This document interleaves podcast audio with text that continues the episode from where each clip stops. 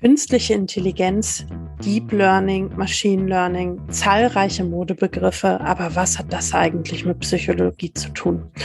Roland nimmt uns heute mit auf eine Reise durch neuronale Netze und wir diskutieren unter anderem, ob Kunst auch Kunst bleibt, wenn ein Computer sie erschafft. Viel Spaß dabei!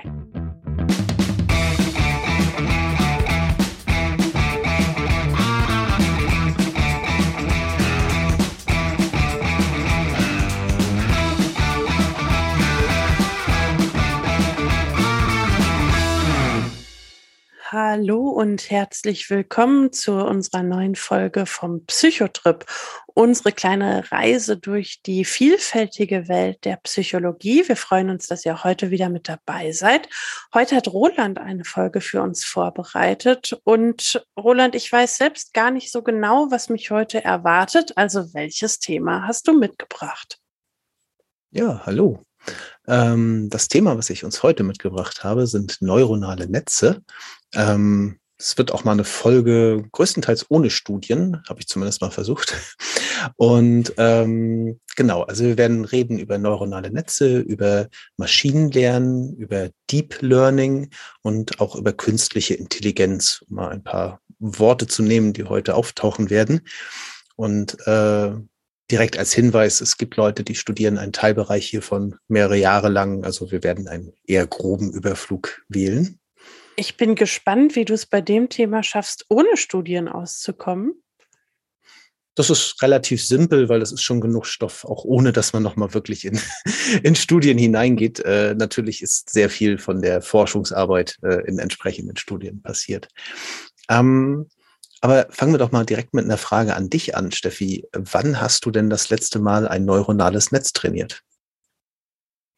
Trainieren wir nicht alle die ganze Zeit neuronale Netze in unserem Gehirn, wenn wir uns mit bestimmten Lernvorgängen beschäftigen, bestimmte Inhalte, dann gehören die ja wahrscheinlich in bestimmte neuronale Netze und Zusammenhänge. Und jedes Mal, wenn wir Bezüge herstellen zwischen Themen, würde ich behaupten, habe ich ein neuronales Netz aktiviert und damit trainiert. Also, weiß nicht, das letzte Mal vor einer halben Stunde. Mhm. Das äh, ist auf jeden Fall richtig. Ähm, gemeint waren jetzt allerdings tatsächlich neuronale Netze außerhalb der menschlichen Form, das heißt neuronale Netze in Computerform. Das habe ich selbst noch nie gemacht. Ich war allerdings mal an einem Projekt beteiligt, wo wir neuronale Netze trainiert haben, beziehungsweise wo neuronale Netze äh, trainiert wurden, die dabei helfen sollten, bestimmte Unfallarten aus Daten vorherzusagen. Mhm. Okay, also so ganz äh, fremd ist dir das Thema nicht. Ich muss dich allerdings äh, korrigieren. Du trainierst ständig neuronale Netze. Ähm, sei es, dass du mit einem Sprachassistenten redest, äh, durch Instagram scrollst, äh, deine Handy-Tastatur benutzt oder viele andere Software, zum Beispiel von Microsoft. Okay, unwillentliches du, Training. Aber willentliches Training ist seltener. Ähm, weiß ich nicht, ob du gezwungenermaßen zum Beispiel durch Insta scrollst, aber ähm, am Ende natürlich trägst du immer dazu bei, dass äh, deine Daten, deine Verhaltensdaten dazu benutzt werden, um, um eben solche Netze zu trainieren. Und ja, wenn unsere HörerInnen jetzt neugierig sind, einfach dranbleiben. Steffi bleibt ja eh nichts anderes übrig. Ähm, wir machen auch direkt einfach mit weiter und äh, trainieren mal unser neuronales Netz namens Steffi. Bist du bereit für ein kleines Experiment? Ist das hier ein willentliches Training? Und so mittel, an, willst, ne? willst du diesen Podcast machen? Ich bin bereit, es kann losgehen. Sehr schön.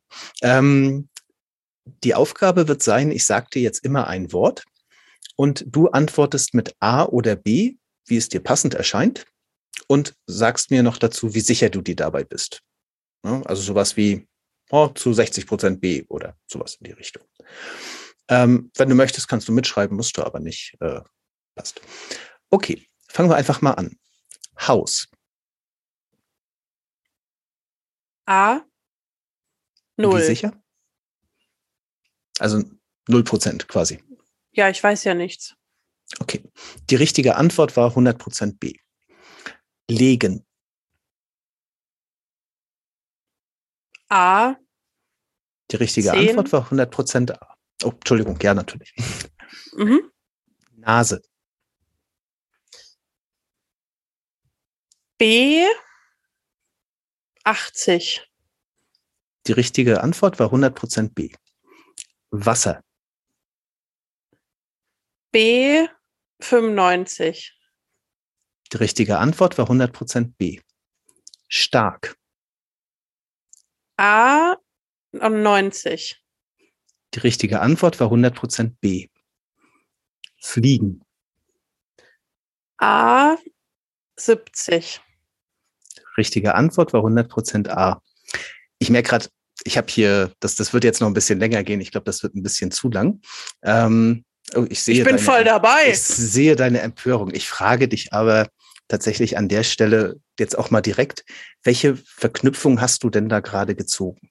Also bislang waren B für mich Nomen und A für mich Verben. Und dann hast du mir ein Adjektiv genannt, das bei B reinkam und damit die Regel verändert. Das hat meine Sicherheit reduziert.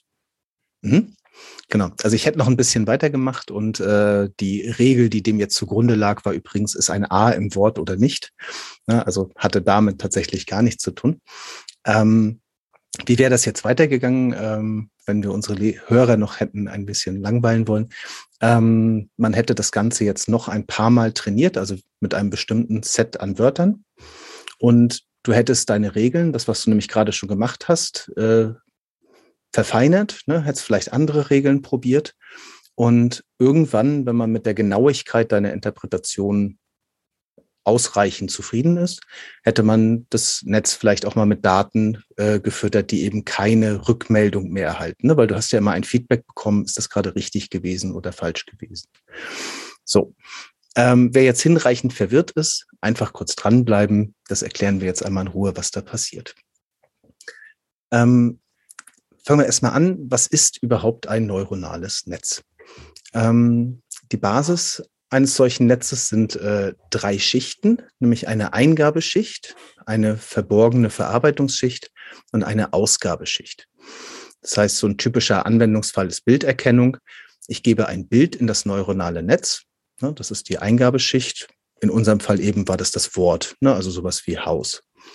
Ähm, dann passiert im Verborgenen etwas. Das war so deine Interpretation eben. Hm, das könnte das und das sein. Und dann kommt ein Ergebnis, ne, was auf dem Bild zu sehen ist oder in deinem Fall eben A oder B. So kann ich zum Beispiel ein neuronales Netz trainieren, das zwischen Hunden und Katzen unterscheidet. Oder ne, wenn du mal wieder so ein Google Capture gelöst hast, ne, finde mal die Bilder mit Zebrastreifen, mit Hydranten und ähnlichem. Ähm, das wird nachher benutzt, um solche Netze zu trainieren. Das geht erstaunlich oft schief. ja, bei mir auch. Ähm, jetzt werden wir einmal ein bisschen technisch. Äh, vielleicht kann ich meinen äh, IT-Hintergrund hier nicht ganz äh, verstecken, weil ein bisschen müssen wir drauf gucken, wie funktioniert das denn jetzt innerhalb der Berechnung, die da passiert. Ähm, ITler mögen mir dagegen verzeihen, wenn ich es stark vereinfache.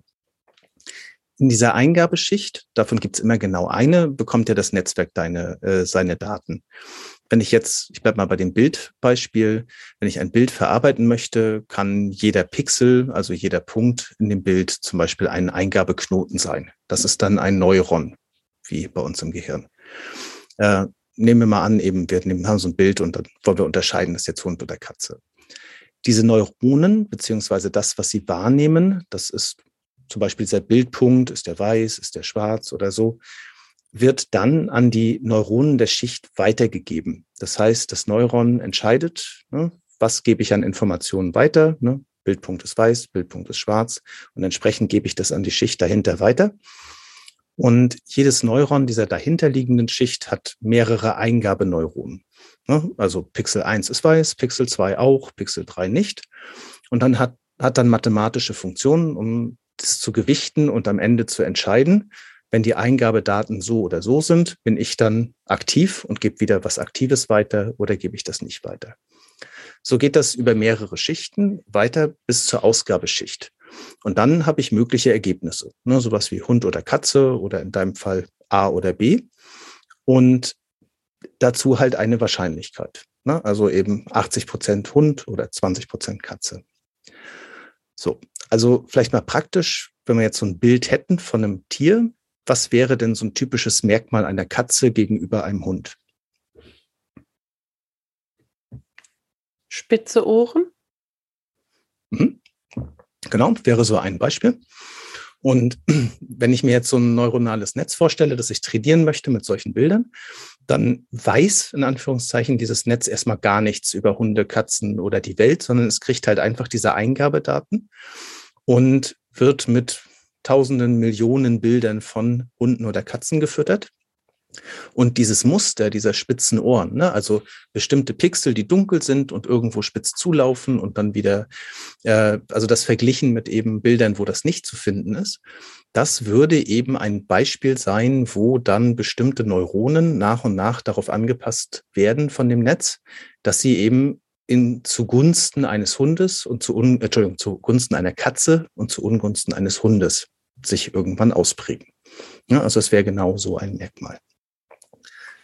Ähm, wie lernt das Netz das? Ähm, man hat am Anfang eine Trainingsphase. Da gebe ich Daten rein, die ich kenne und gebe dem Netz dann Feedback, was die richtigen Ergebnisse waren und wie weit es daneben lag. Das ist das, was wir eben am Anfang hatten. Ne?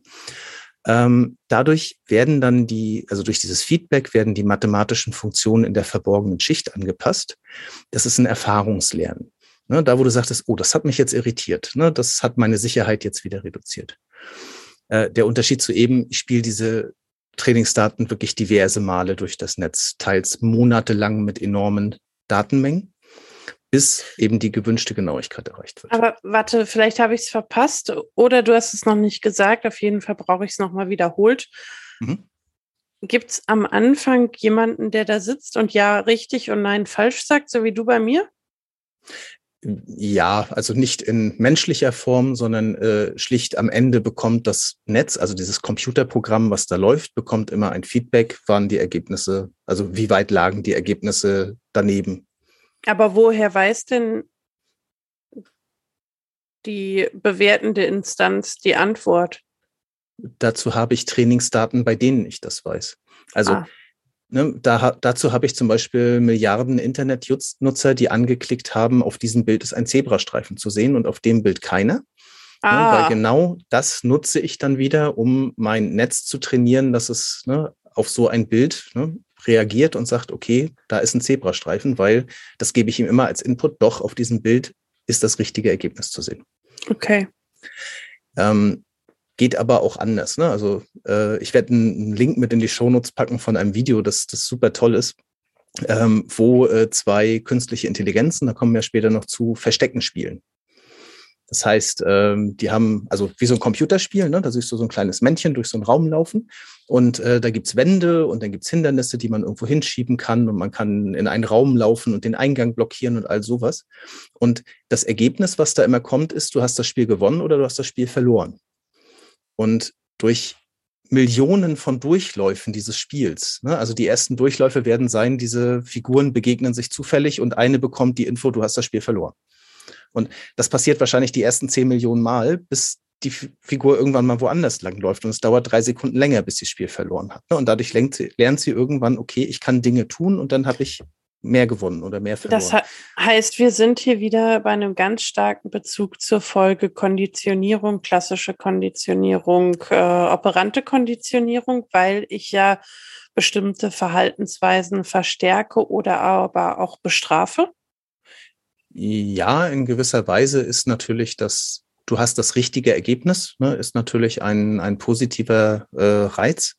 Ähm, allerdings, wenn man es ein bisschen weiterspinnt, kommen wir auch an Netze, die sich tatsächlich ihre Bewertungskategorien selbst bauen. Ne, also wo ich dann gar nichts mehr vorgebe, sondern dem Netz quasi überlasse, Unterschiede zu finden, führt jetzt wahrscheinlich ein bisschen zu weit. Aber ähm, wir, wir sind auf jeden Fall in einem Erfahrungslernen dadurch, dass ich Feedback bekomme, ja. Mhm. Ähm, wir sind auch mit dem, ähm, mit dem Teil, wie das technisch funktioniert, tatsächlich an dieser Stelle auch schon durch, weil wir machen ja hier keine, keinen IT-Podcast. Dann würde ähm, ich auch gerne die Frage kurz einwerfen, dass wenn wir jetzt das Technische haben, was daran ist psychologisch? Also warum reden wir darüber im Psychotrip? Ja, sehr schön, das, als hätten wir es abgesprochen. Ähm, tatsächlich sind ähm, ist am Teil neuronale Netze schon etwas Psychologisches, nämlich dass es dem Gehirn nachempfunden sein soll. Das würde ich gleich jetzt gerne einmal auf die Probe stellen. Und äh, am Teil künstliche Intelligenz äh, ist, glaube ich, schon das Wort Intelligenz in gewisser Weise psychologisch. Zumindest haben wir da neulich gerade eine Folge zu aufgenommen. Und da werden wir uns dann auch gleich nochmal drum kümmern, was das eigentlich mit Intelligenz zu tun hat. Aber erstmal zu der Frage, wenn wir jetzt gerade dieses Lernen nehmen, das wir gerade, das ich gerade beschrieben habe, ist denn das jetzt vergleichbar damit, wie unser Gehirn lernt? Und dazu gucken wir als allererstes mal darauf, wie unser Gehirn eigentlich lernt. Ähm, und das ändert sich, also der Aufbau unseres Gehirns ändert sich auch im Laufe des Lebens.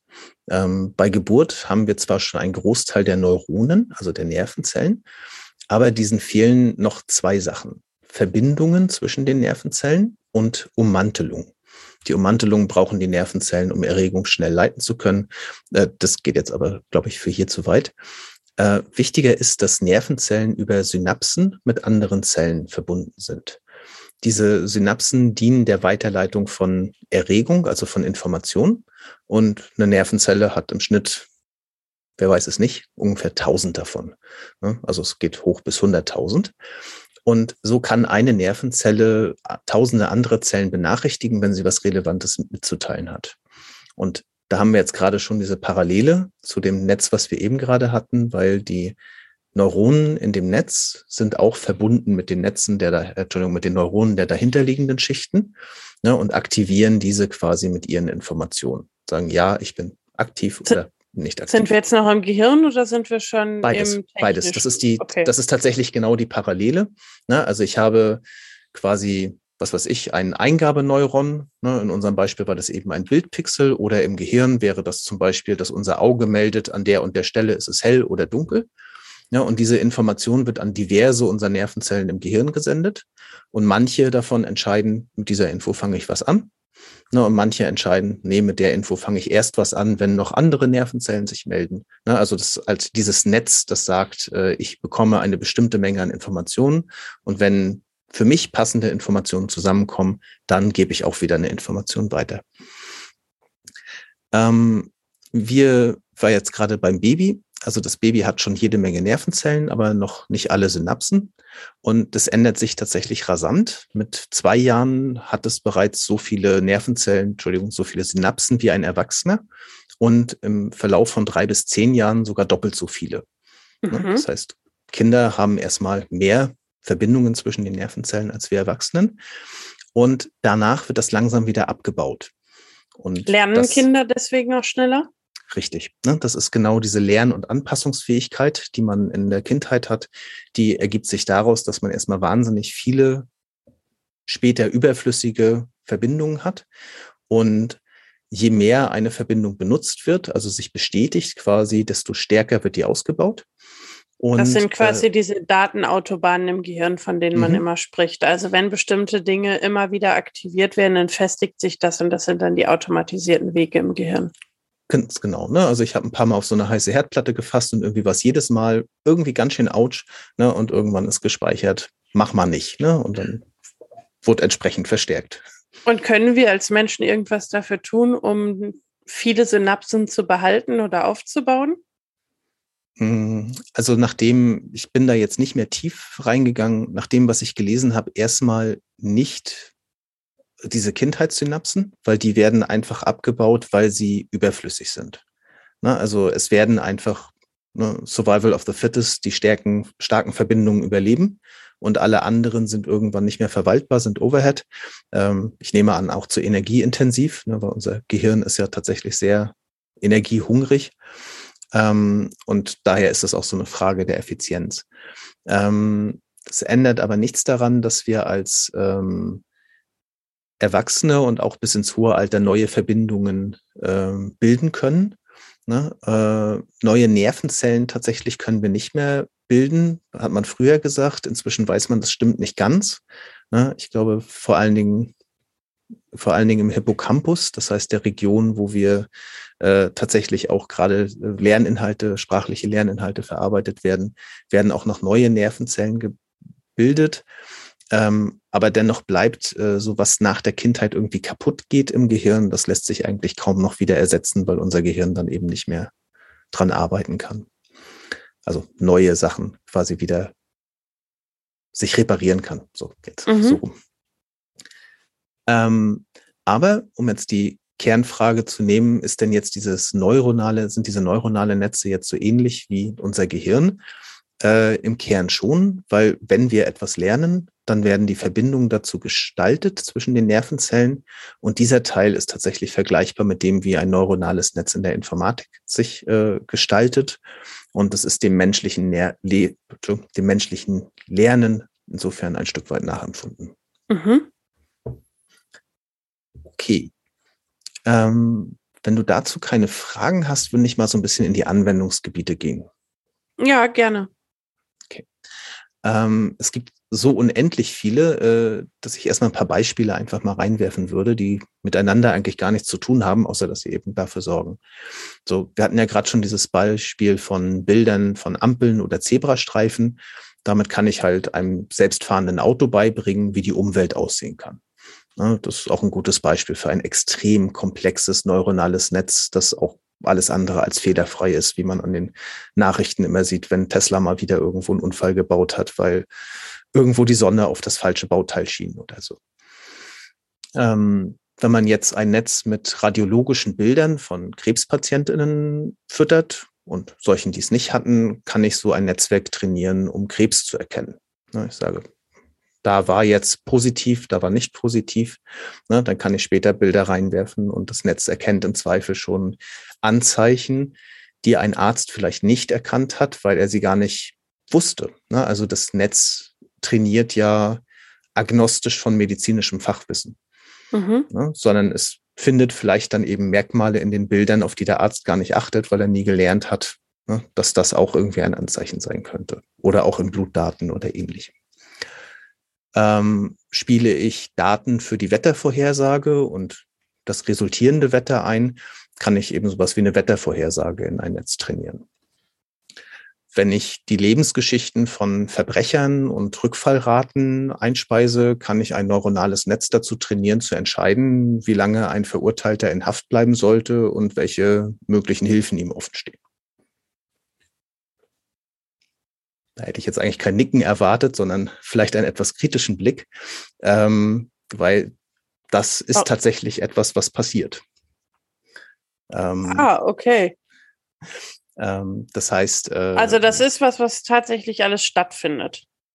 Das sind Sachen, die stattfinden und ähm, das letzte genannte, also sprich eine dass einem Richter quasi an die Hand gegeben wird, die Rückfallrate von dieser Person ist aufgrund ihrer bisherigen Daten und Lebensgeschichte so und so. Ähm, das ist etwas, was in Amerika relativ äh, verbreitet ist. Ähm, also es wird auch wirklich eingesetzt? Ja. ja also es wird, äh, ich komme gleich nochmal zu dem Begriff künstliche Intelligenz, aber dieses ähm, Lernen und diese künstliche Intelligenz von mir aus das nennt man dann prädiktive Algorithmen. Ähm, die werden benutzt äh, in der Polizeiarbeit, auch in Deutschland. Zum Beispiel, um zu entscheiden, wo als nächstes äh, ein Verbrechensschwerpunkt sein könnte und dort zum Beispiel die Polizeipräsenz zu verstärken. Na, also ich könnte mir vorstellen, dass zum Beispiel in Hamburg äh, am Vorabend des 1. Mai so langsam das Schanzenviertel relativ rot leuchtet. Ne? Ich glaube, da brauchen sie keine künstliche genau. Intelligenz für. genau. Ähm, aber an vielen anderen Stellen sind das komplexe Muster, die sich vielleicht nicht so leicht äh, entscheiden lassen oder nicht so leicht sehen lassen. Und äh, da hilft mir dann wieder etwas, was mit vielen Daten gefüttert wurde und mir Hinweise darauf gibt, wo mhm. was passieren könnte. Genau, ich weiß und, nicht, ob du in die Richtung überhaupt diskutieren willst, aber du hast ja gerade gesagt, du hättest da eher mit einem Stirnrunzeln mhm. gerechnet. Mhm. Und ich verstehe den Punkt auf der einen Seite sehr gut, dass du da mit einem Stirnrunzeln rechnest und auf der anderen Seite ist die Frage, warum? Also wenn es doch eine gewisse prädiktive Validität hat, dann bleibt uns ja an der Stelle nur das Argument der Moral oder das Argument der Empathie, um zu sagen, aber da nicht, aber da Menschen. Und dann ist die Frage, warum denn da Menschen und bei anderen Dingen nicht? Mhm. Es gibt tatsächlich ein weiteres Argument. Also ich, äh, die, die Argumente, die du hast, sind natürlich valide. Ähm, aber das große Problem beim Einsatz dieser Technologie ist oder sind letztlich die Daten, mit denen ich dieses Netz, dieses neuronale Netz trainiert habe. Und jetzt nehmen wir mal das Beispiel Verbrecher. Ich nehme jetzt mal einen ganz plakativen Satz, der es aber deutlich macht. Äh, wenn Migranten häufiger rückfällig werden, dann müssen sie, wir sie halt einfach stärker bestrafen. Mhm. Und ich glaube, du erkennst, worauf das hinausläuft. Ähm, wir nutzen also historische Daten, Daten aus der Vergangenheit, um das Netz zu trainieren. Und wir machen dann, sag mal, diesen Kardinalsfehler aus Korrelationen, Dingen, die halt vielleicht auch durch Zufall zusammenliegen, ähm, ziehen wir einen Kausalschluss. Aber das machen wir doch dann bei allen Dingen. Das machen wir doch dann auch bei Röntgenaufnahmen und bei medizinischen Fragestellungen. Genau, und da möchte ich das aber. Da möchte ich nämlich wissen, dass dieser komische Schatten in dem Röntgenbild häufig mit einer erhöhten Inzidenz für Krebs einhergeht. Und da bin ich aber doch wieder beim Selection Bias. Also auch da habe ich doch nur die Röntgenbilder der Menschen, die damit frühzeitig eingeliefert wurden und bei denen das entdeckt wurde. Ja, Oh ja, stimmt. Ich, ich habe erst den Kopf geschüttelt, aber äh, natürlich, das stimmt. Ähm, ich fütter natürlich möglichst mein Netz auch mit ganz vielen Daten von Nicht-Krebspatientinnen und ähnlichem. Mhm. Aber du hast natürlich recht, auch da habe ich im Zweifel einen Bias, also eine Verzerrung mit drinne durch die Daten, die ich dem Netz gebe. Hm? Ähm, ich werfe noch ein zweites Beispiel rein, weil es auch relativ äh, prominent ist, nämlich äh, die Gesichtserkennung. Äh, dort gibt es nämlich traditionell einen sehr starken Bias bei Menschen mit dunkler Hautfarbe. Das heißt, äh, es gab mal so eine schöne Aktion, wo ich weiß nicht, was für eine Organisation einfach mal die Verbrecherdatenbank ähm, gegen die Mitglieder des amerikanischen Kongresses gematcht hat ähm, und eine gängige Software dafür benutzt hat, um zu sagen, jetzt find doch mal raus, wer von denen Verbrecher ist. Und ähm, abgesehen davon, dass diverse Mitglieder des Kongresses als passende Verbrecher eingestuft wurden, war die Quote bei ähm, farbigen, ich glaube, mehr als doppelt so hoch. Man vermutet, das ist tatsächlich ein Teil jetzt, wo es, äh, wo es auch Forschung zu gibt, man vermutet, dass es unter anderem daran liegt, dass übliche Trainingssets halt sehr viele Bilder, Bilder weißer Hautfarbe haben.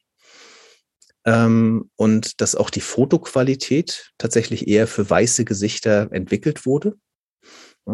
Aber das ist noch schwierig. Aber die Probleme, die sich daraus ergeben, das ist halt wieder, es wird viel Gesichtserkennung inzwischen eingesetzt. Das heißt, es wird geguckt, wir haben irgendwo ein Bild von einer Überwachungskamera, da ist jemand drauf, der hat ein Verbrechen begangen. Und das jagen wir jetzt, wir sind Amerika, da dürfen wir das, jagen wir zum Beispiel über eine Suche durch soziale Netzwerke. Und dann kommt da halt irgendjemand raus, wo es heißt, jo, der passt doch zu dem Bild. Ne? Und dann machen wir da mal einen Hausbesuch. Und dann stehst du da und darfst erklären, warum du nicht bei diesem Verbrechen beteiligt warst, obwohl die Software sagt, dein Bild ist auf, dem, auf der Kamera zu sehen. Mhm. Ähm, ja, also sehr nachvollziehbar, warum das eine rassistische Lösung ist. Mhm. Genau, also aus, aus Sicht des, des neuronalen Netzes tatsächlich nicht rassistisch, sondern hier haben wir einfach eine Verzerrung des Lernens, ne, dadurch, dass eben die Eingabedaten so sind. Genau, also aber warum nimmt man denn da anders als bei Daten dieser Röntgenaufnahmen, die ich jetzt mal als Beispiel nehme, warum nimmt man denn da nicht auch Bilder, die dem Selection Bias widersprechen. Also nicht auch Bilder von People of Color, die eben kein Verbrechen begangen haben. Also warum lässt man da quasi diese Gegenposition äh, an Lernen aus? Hm? Das tut man, also tatsächlich trainiert man da keine Software auf, äh, auf Verbrecher, äh, sondern man äh, trainiert die Software auf eine Gesichtserkennung. Und das ist einfach, ich sage jetzt mal, technisch momentan nicht ausgereift genug, mhm. um wirklich gute Trefferquoten zu erzeugen. Ne, und hm, es ist ein, ein sag mal, es ist ein Forschungszweig und auch ein Wirtschaftszweig, der enorm wichtig ist, in den sehr viel Geld fließt. Also ich meine, du brauchst nur auf, äh, auf ein iPhone gucken mit der Face ID. Ne? Apple hat ein hohes Interesse daran, dass das gut funktioniert, Google genauso, ne? selbstfahrende Autos und so. Also es, es passiert dort wahnsinnig viel und man versucht diesen Bias auch rauszukriegen. worauf ich erstmal hinaus wollte, ist, es gibt halt viele Einsatzzwecke dafür, die schon Realität sind, die aber nicht zwangsläufig ethisch unbedenklich sind. Mhm. Und ja. das wäre jetzt genauso eine. Genau, aber die, die Fragen der ethischen Unbedenklichkeit, die haben wir auch zum Beispiel beim autonomen Fahren nicht. Also die Fragestellung, die, die kennt ja auch nahezu jeder. Ich, wenn ich einen Menschen habe, der auf etwas, was auf der Straße ist, zusteuert, äh, mit dem unterhalte ich mich nicht vorher drüber, halte ich aufs Kind oder halte ich auf die Oma. Und mhm meinem selbstfahrenden Auto muss ich das ja beibringen, also was die Entscheidungsregel ist, wenn das erkannt wird. Und plötzlich muss ich eben Dinge moralisch betrachten und einkategorisieren, die ich vorher nicht einkategorisieren musste. Mhm. Und das sind ja auch Lernregeln, jetzt in einer anderen moralischen Dimension, weil ich es eben nicht technisch einfach nicht abbilden kann, sondern weil ich plötzlich eine Moral integrieren muss in den Lernprozess. Mhm. Und ich finde, du hast da ein sehr schönes Beispiel gebracht. Äh, ich, ich springe gleich nochmal ganz kurz zur Erklärung, was ist eine künstliche Intelligenz. Aber du hast da gerade ein sehr schönes Beispiel gebracht, ähm, wo es sehr schwierig ist, eine, ähm, eine Maschine gleichwertig zu einem Menschen entscheiden zu lassen. Nämlich der Moment, wo ich so eine Situation habe, ne, du sagst irgendwie, ist ein Kind und eine Oma oder was auch immer, ähm, da habe ich als Mensch häufig noch eine Waffe, die mir als Maschine dann gerne mal verwehrt bleibt, nämlich die der Kreativität. Ja, weil vielleicht finde ich eine Problemlösung, die so unorthodox ist, ja, dass sie eine Maschine in dem Moment nicht ähm, in, in Erwägung ziehen würde. Ne? Mhm. Vielleicht fahre ich zum Beispiel mein Auto einfach ins, in den daneben liegenden Fluss oder so, ne? was die Maschine nicht tun würde, weil sie trainiert darauf ist, auf der Straße zu bleiben. Ist jetzt ein billiges Beispiel, aber sowas. Ne?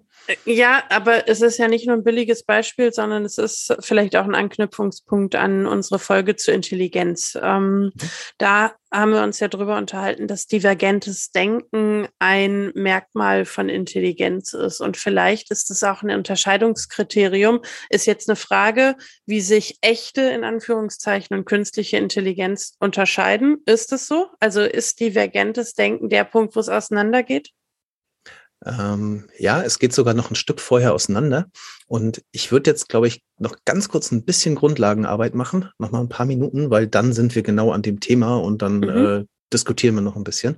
Okay, dann ähm, lasse ich mich so lange parken mit meiner Frage. genau. Ähm, wir haben jetzt äh, den Begriff neuronales Netz geklärt und ich würde gerne noch ein paar Begriffe klären, die immer in dem Zusammenhang mit auftauchen. Das wären die Begriffe Deep Learning, Machine Learning, also Maschinenlernen und schließlich künstliche Intelligenz. Ähm, Deep Learning haben wir nicht benutzt, aber es ist tatsächlich schon mit drin gewesen. Ne, wir hatten gerade die Schichten, Eingabeschicht, verborgene Schicht und dann Ausgabeschicht im Netz. Und das Deep befindet sich, äh, das Deep bezieht sich äh, auf die verborgene Schicht, denn dort können beliebig viele weitere Schichten drinne sein. Ne? Das Netz hat eine gewisse Tiefe, ja, und das ist einfach das Deep Learning. Dann gibt es noch den Begriff Machine Learning oder Maschinenlernen. Das, davon ist jetzt das neuronale Lernen oder die neuronalen Netze einfach ein, eine Teilmenge, denn wir bezeichnen hier mit den Vorgang, Maschinen etwas beizubringen.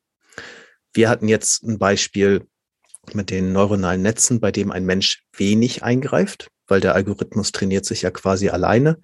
Ja, es gibt aber auch unzählige andere Methoden, die eben mit angeleiteten Denken zu tun haben. Also wo ich der Maschine im Zweifel beibringe, das ist eine Kuh, das ist ein Schaf, ne, und das solltest du so und so unterscheiden zum Beispiel. Ähm, bleibt jetzt noch der Begriff künstliche Intelligenz und ich würde noch mal einen Schritt zurückgehen und dich fragen, was verstehst du denn eigentlich unter einer künstlichen Intelligenz? Ich glaube, ich würde unter künstlicher Intelligenz eine Art Maschine, Gerät, Instrument verstehen, das bestimmte analytische oder anderweitige Prozesse abbilden kann. Also, dass bestimmte Regeln gelernt hat nach dem Motto, wenn, dann verhalte dich so und diese Regeln dann eben auch äh, ausführen oder widerspiegeln kann. Also was, was quasi in unserem Kopf normalerweise passieren würde in den unterschiedlichen Intelligenzdimensionen, also Regeln erkennen und abbilden oder auch bestimmte Dinge sich merken und wiedergeben oder bestimmte Bearbeitungsprozesse in einer bestimmten Geschwindigkeit realisieren. All das sind ja Dinge, die unsere Intelligenz, unsere ja kognitiven ähm, Fähigkeiten dann auch ausmachen, wenn man die quasi ausgelagert aus dem Menschen stattfinden lässt. Und das, was ich eben meinte, divergentes Denken ist ja auch eine Dimension, die bei Intelligenz oder bei kognitiven Fähigkeiten mit betrachtet wird. Und da würde ich jetzt mal behaupten, dass das vielleicht was ist, was die künstliche von der natürlichen Intelligenz unterscheidet. Und wie nah war ich dran? Äh, merkst du gleich, äh, du warst genauso weit dran oder weit entfernt, wie man das sein kann. Denn, ähm, also zum einen KI oder AI, das ist halt ein totaler Modebegriff gerade. Ähm, und dementsprechend umfasst das eine enorme Spanne an üblicherweise computergestützter Nachbildung menschlichen Verhaltens. So kann man das jetzt erstmal ausdrücken. Also das geht los bei einem Computerspiel, wo mein Gegner irgendwas macht und man sagt, oh, das ist die KI, die da jetzt irgendwie gegen mich spielt. Ne? Und wenn ich nicht irgendwie gerade Schachweltmeister bin und gegen die Blue spiele, dann ist mein Gegenspieler meistens alles aber nicht intelligent, ne? sondern folgt halt einfach irgendeinem Skript und läuft das ab ähm, bis eben hin zu weitgehender Imitation von menschlichem Verhalten. Ähm, hast du denn schon mal was erlebt, wo du als, wo du nicht mehr wusstest, unterhalte ich mich gerade mit einem Menschen oder mit einem Computer?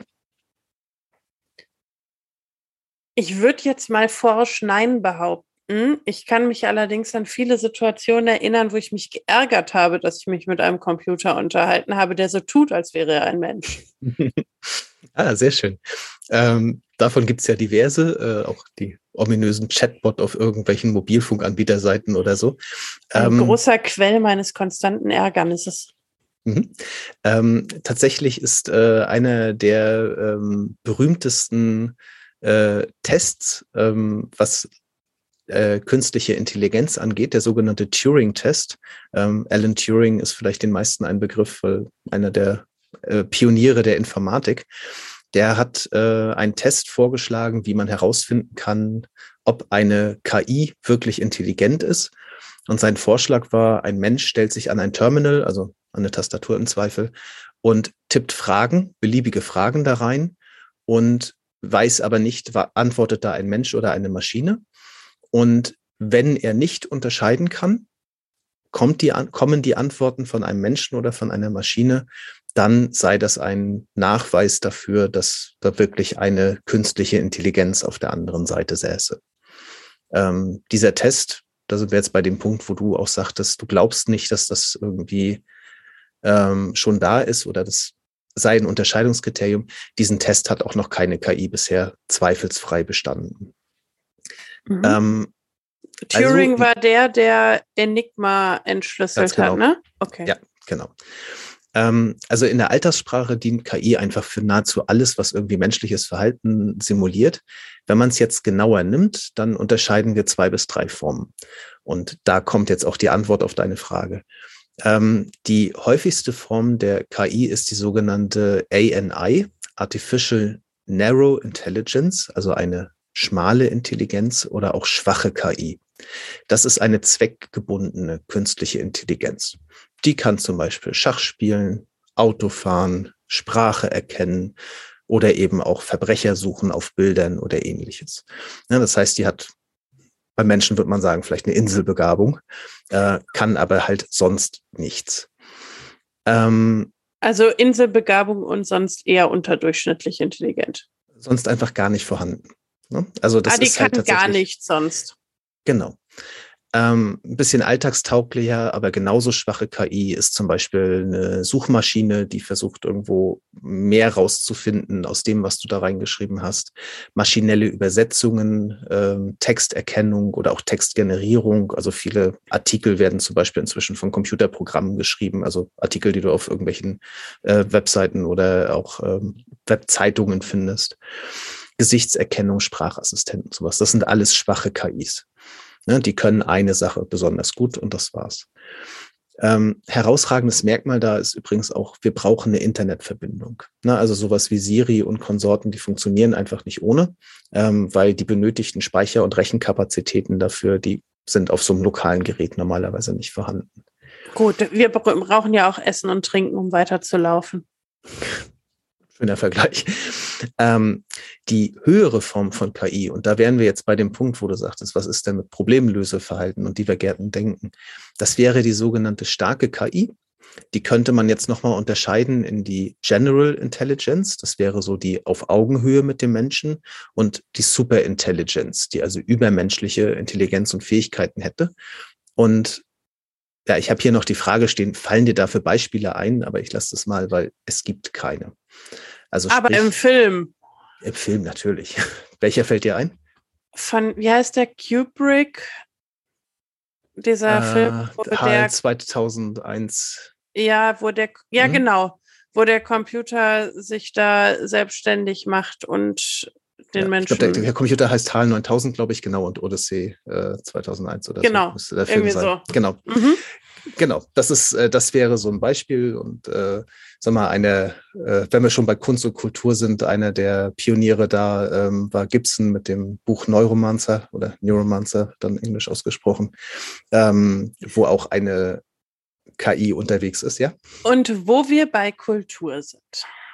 Ja. Wenn wir jetzt kulturelle Werke musikalischer oder visueller Art einfüttern in eine künstliche Intelligenz irgendeiner Form, die dann die Regeln lernt, welche Musik gut ankommt mhm. oder welches äh, visuelle Kunstwerk gut ankommt. Auch das wird ja bestimmten Regeln folgen, die wir vielleicht nicht mhm. sehen, aber die erkannt werden könnten. Wäre es dann aus deiner Perspektive noch Kunst, wenn sie nach diesen Regeln erschaffen wird? Also ist es noch ein musikalisch-künstlerisches Werk, wenn es entsteht über die Kombination von Regeln, die aus künstlerischen Werken abgeleitet wurde? Hm, das ist eine sehr gute Frage. Also erstmal macht die Frage nicht zu hypothetisch, weil genau das passiert schon. Ne? Also es gibt computergenerierte Musik, es gibt computergenerierte Bilder mhm. ähm, und äh, äh, es gibt den GPL3, also die ähm, ähm, eine Sprach, wie drückt man das am besten aus? Also eine Software, die Texte schreiben kann. Äh, der gibst du wenige Worte als, als Input ähm, und äh, diese baut, schreibt dir daraus einen Roman. Ne? Und das funktioniert. Du kannst das nicht mehr, an manchen Stellen nicht mehr unterscheiden von einem Menschen, der dazu was geschrieben hat. Ne? Du, ist, ich glaube, der Guardian hatte da mal veröffentlicht, ähm, die haben die, die Software einen Text dazu schreiben lassen äh, über Roboterethik. Ne, und haben sie quasi zu sich selbst befragt und haben das ein paar Mal gemacht und haben dann Absätze veröffentlicht, die waren hochphilosophisch. Ne? So, ähm, zu deiner Frage zurück. Ähm, ich glaube, es ist in dem Fall Kunst, ja. Und ich glaube, es ist auch immer noch ein menschliches Kunstwerk, weil am Ende ist es der Mensch, der den Auftrag dazu gegeben hat. Ähm, ich glaube aber auch, dass selbst wenn das nicht mehr der Fall wäre, als, also selbst wenn du eine künstliche Intelligenz hättest, die selbst entscheidet, künstlerisch tätig zu werden, dann wäre es auch Kunst und dann hätten wir als Menschen aber wahrscheinlich ein deutlich größeres Problem, weil dann hätten wir eine KI gebaut, die zumindest ebenbürtig wäre. Und jetzt komme ich zu meiner ursprünglichen Frage zurück, mit der du mich geparkt hast. Mhm. Ist jetzt divergentes Denken nur im Heute noch ein Unterscheidungskriterium zwischen natürlicher und künstlicher Intelligenz oder bleibt es auch im Morgen ein Unterscheidungskriterium? Die Frage ist natürlich kaum definitiv zu beantworten. Ähm, ich glaube, dass wir irgendwann sofern wir die Erde nicht vorher irgendwie komplett runtergewirtschaftet haben.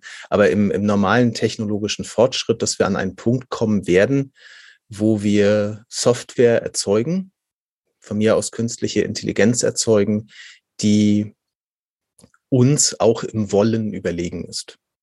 Ja, also wir bewegen uns gerade in den Bereich des, des Quantum Computings, äh, wo Operationen, Rechenoperationen möglich sind in nahezu Nullzeit, die vorher Jahre an Berechnung benötigt haben.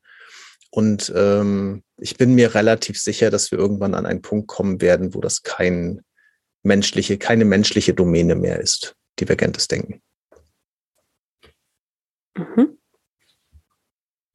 Und gibt es noch etwas, was du mir erzählen möchtest, bevor ich uns frage, was wir mitnehmen? Das hast du sehr schön formuliert. Nein, also das wäre jetzt eigentlich die Stelle gewesen, wo ich dich noch frage, ob du noch äh, Fragen dazu hast oder noch ein Thema dazu hast.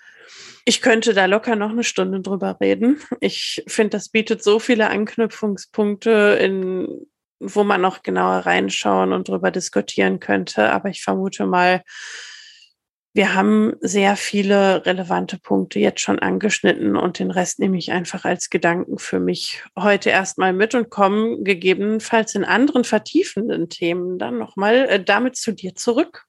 Mhm. Vielleicht ergibt sich daraus ja auch nochmal eine interessante Folge. Gut, dann frage ich dich doch mal, was hast du heute mitgenommen?